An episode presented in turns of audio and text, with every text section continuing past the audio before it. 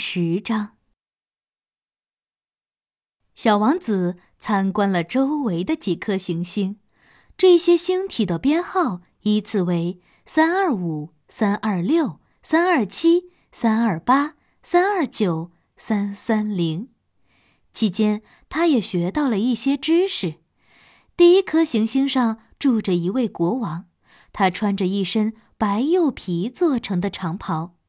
衣领是大红色的，坐在简朴却不失肃穆的座椅上。当国王看到小王子的时候，他禁不住喊出了口：“啊，一位臣民过来了！”小王子心里是这样想的：“他之前都没有见过我，怎么会知道我呢？”小王子其实不知道。在国王们眼中，这个世界非常简单，全世界的人都是他们的子民。走近点儿，让我好好观察你一下。国王很满意，他也有臣民了。小王子向周围看了看，他好想坐下来休息休息，可是国王的长袍铺满了整个星球，于是小王子。只能站立着，他感觉非常疲劳，也开始打起哈欠来。你打哈欠是在冒犯国王。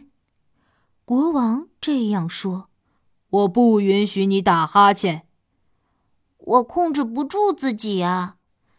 小王子回答的时候一脸内疚。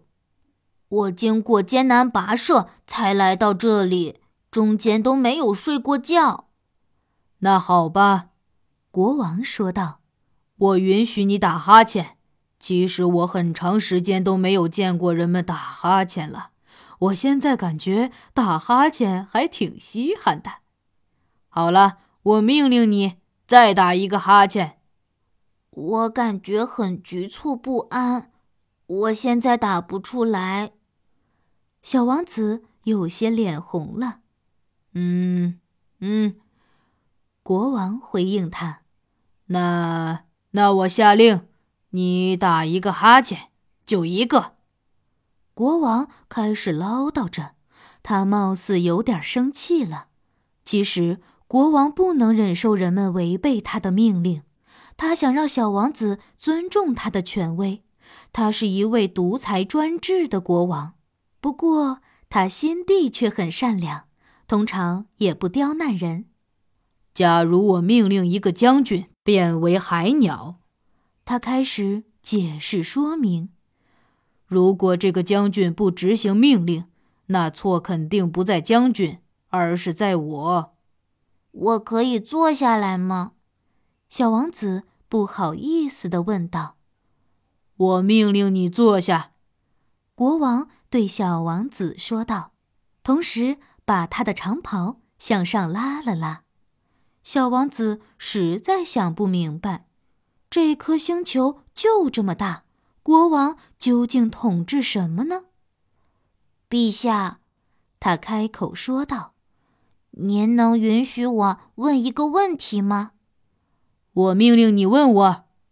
国王赶忙接话：“陛下，您到底统治着什么呢？”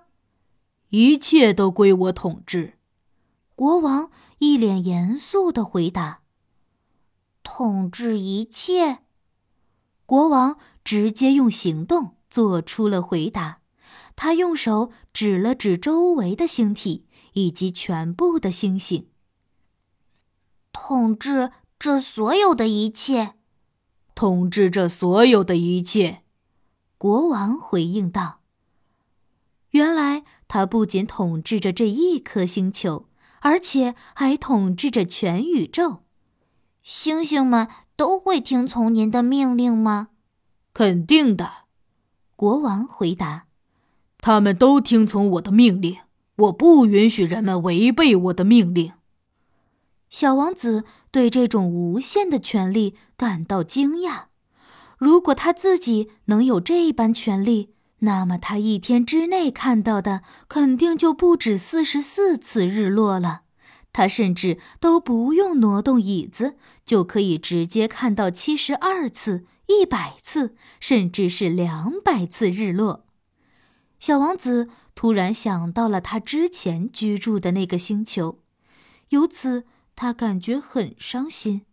于是他便壮着胆子请求国王：“我想看看日落，请您命令太阳落下山去吧。”国王。这样回答：“如果我下达命令，让一个将军像蝴蝶一般在花间翩翩起舞，让他写下一篇悲剧，甚至是化身为海鸟，如果这个将军违背我的命令的话，那错在他还是在我？其实是您的错。”小王子很肯定的说道：“对，就是这样。”提出的要求必须是合乎情理的，要在人们能力范围之内提出合理的要求。国王继续说道：“权力首先需要理性的支撑。如果你下达这样一条命令，命令子民都去投海自尽，他们肯定会奋起反抗。相反，如果我下达的命令合乎情理，那么子民。”就有义务去执行命令了。我想看到的日落呢？小王子继续追问。他一定要听到国王的答案。到时候你肯定会看到的。我会根据之前的经历，在恰当的时机下达命令。我何时才能看到日落呢？小王子问国王。嗯，嗯。国王开始翻阅日历了，日历非常厚。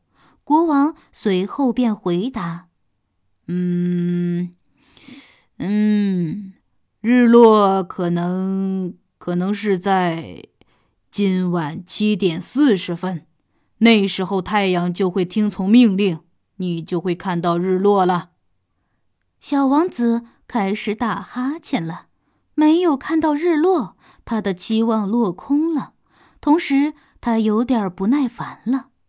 我在这儿也没什么意义了，他对国王说道：“我得离开了。”别走！国王开口挽留小王子，因为他好不容易才有了一位臣民。别走！我让你当我的大臣。什么大臣？嗯。是司法大臣，但是这里根本没有人让我审判啊。这个我也不知道。国王继续说着：“这个星球不大，都没有放置马车的地方，而且我也老了，走一会儿路就会累，所以我都没有将我的王国整体巡查一遍。”哦，但是我都看过了。小王子一边说道，一边扭头看了看星球的另一头，那儿一个人都没有。那就自己审判自己呀，国王说道。这个世界上难度最大的事情，便是审判自己了。这比审判其他人要困难很多。如果你能自己审判自己，那你肯定相当聪慧。是啊。小王子接着说：“可是我在哪儿都能审判自己，无需一直居住在这里。”那让我考虑一下。”国王回应小王子：“我想起来了，这个星球上有一只老耗子，我每个夜晚都会听见它的叫声。你就直接审判它吧，它的命运掌握在你的手中。”即使判处死刑也无妨，但是每次审判后都别忘了进行赦免。毕竟这个星球只有他一只耗子。我，小王子回答道：“我不想判任何东西死刑，我感觉我还是离开比较好。”不可以，国王开口说。可是，小王子已经做出了决定。收拾好东西以后，他开口对国王说：“如果陛下想让我听从您的命令，他说，那么请发出一个合乎情理的命令吧。假如你可以这样下令：必须在一分钟之内离开。我感觉类似这样的命令很恰当。”国王没有回应。起先，小王子下不了决心。但最后，他仍旧走了。我指定你为大使！国王慌忙冲小王子喊，一脸郑重其事。小王子踏上了旅途，期间他喃喃自语道：“搞不明白，大人们真是太奇怪了。”